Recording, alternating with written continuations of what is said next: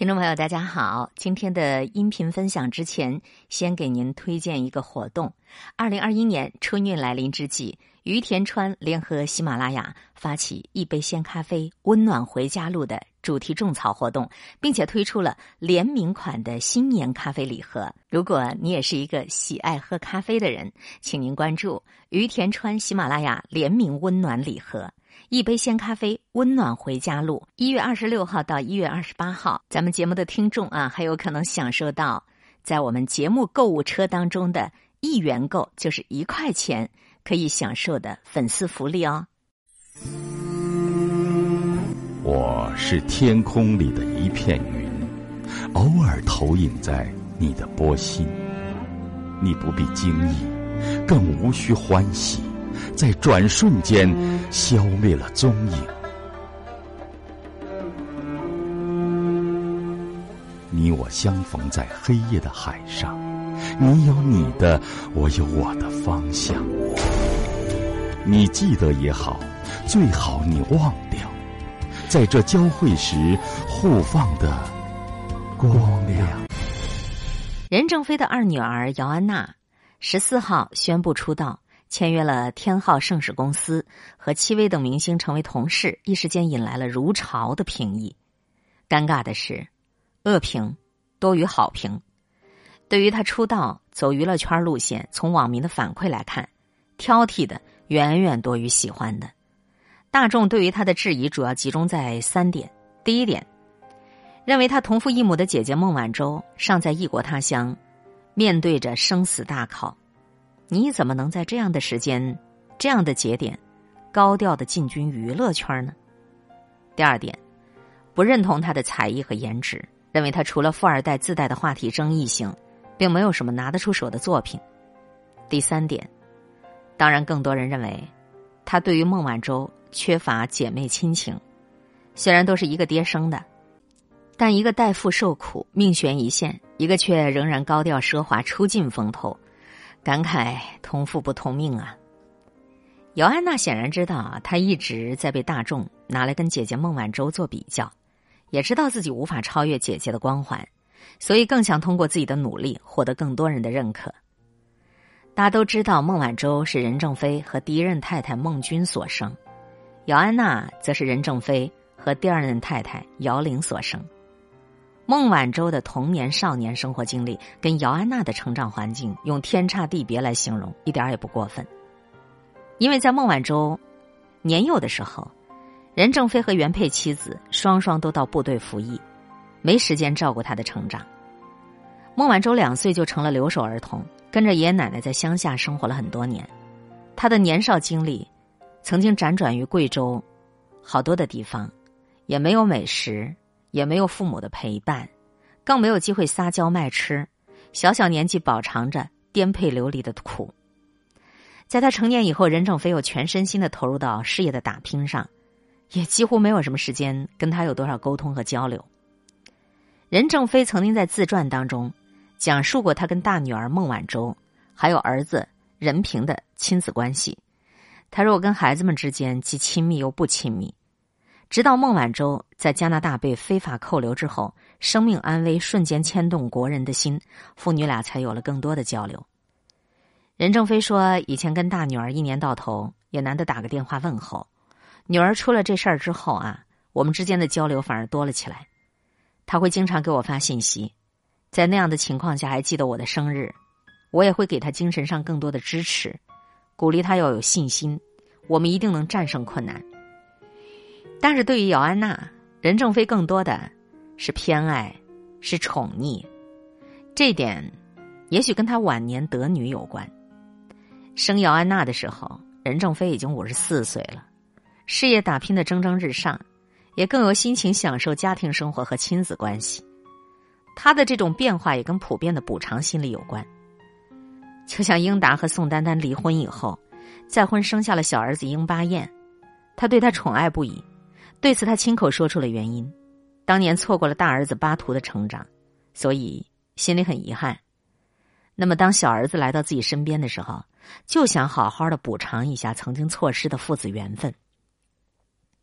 所以，你就不难理解，任正非为什么会对小女儿如此宠爱了？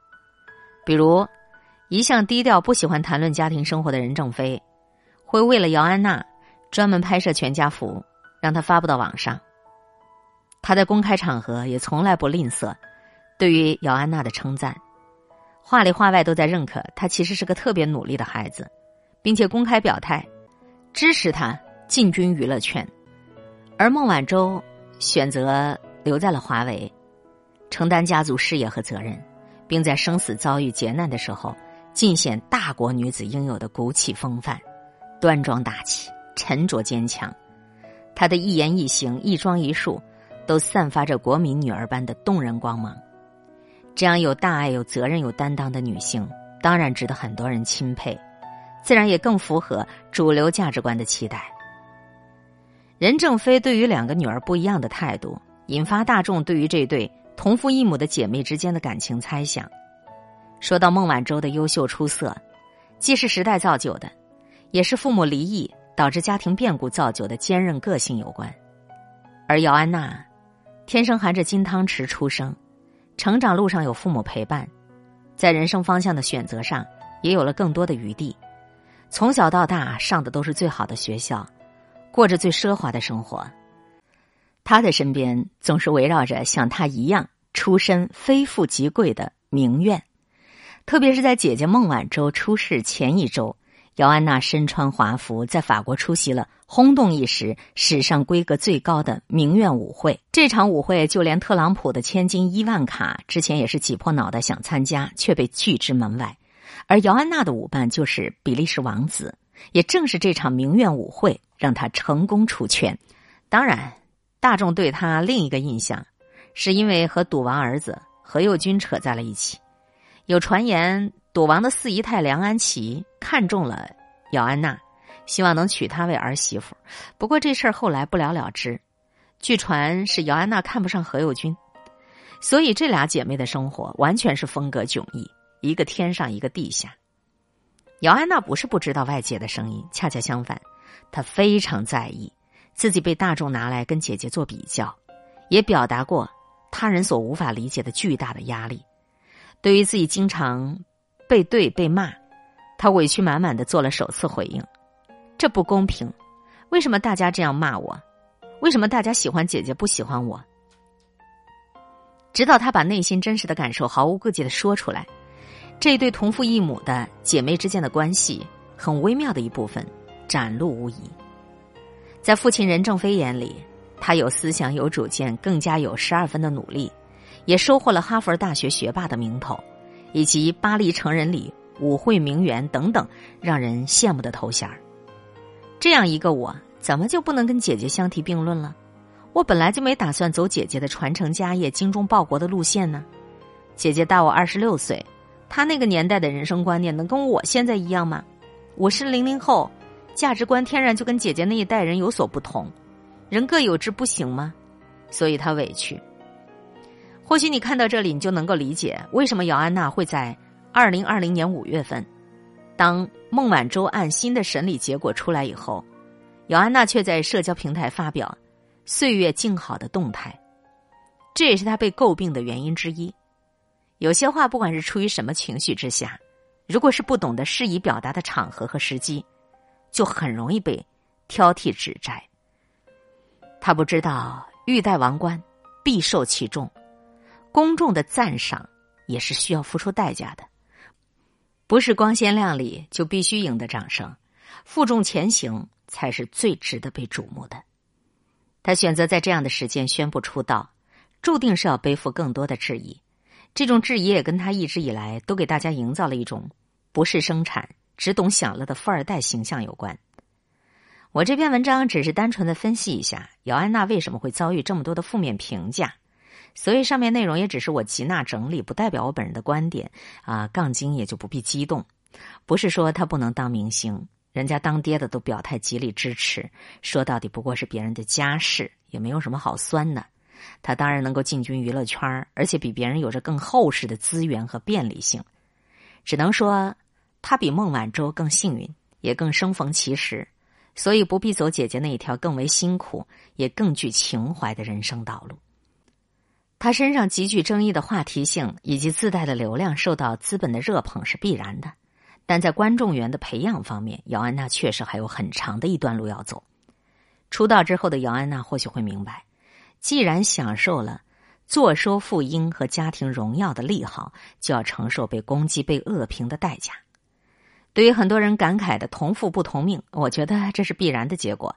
就算原生家庭当中如果有几个孩子的话，父母。爱的不公平的现象也比比皆是，类似老大懂事知理忍辱负重，老幺调皮任性的情况，那更是一抓一大把了。正是因为这种爱意不均，在家庭中有着极大的普遍性，所以孟晚舟的低调隐忍和姚安娜高调任性截然不同的人生走向，从某种程度上也让很多人从中照见了自己的童年或成长经历，从而被激发出内心曾经有过的。这种不平衡感，这种强烈的代入感，正是大众对姚安娜负评满满的内因。说实话，任正非也早就看清了两个女儿个性上的巨大不同。大女儿是能陪着他开疆拓土、吃尽苦头，从匿名小白成长为公司高管的女强人，也是真正能够担当大业的人；而小女儿则是一出生。就金雕玉琢、锦衣玉食、顺风顺水，含着金汤匙出生的娇公主，所以他才会对他们因材施道，不强行把姚安娜安置进华为，因为他们根本就是两种人呐。所以他进军娱乐圈不可怕，那就是最适合他走的路。任正非真要让他接管华为，那才可怕呢。今天会遇见什么人，会发生什么事，都有各种意想不到的可能性。分享传播有力量的文字，亲近感受真善美的观点和态度。空中和你相互勉励，保持微笑、淡定、从容的好心态。祝福有缘分在这里遇见的你，身体好，心情好。我是海林，欢迎来听，一切刚刚好。本节目由喜马拉雅独家播出。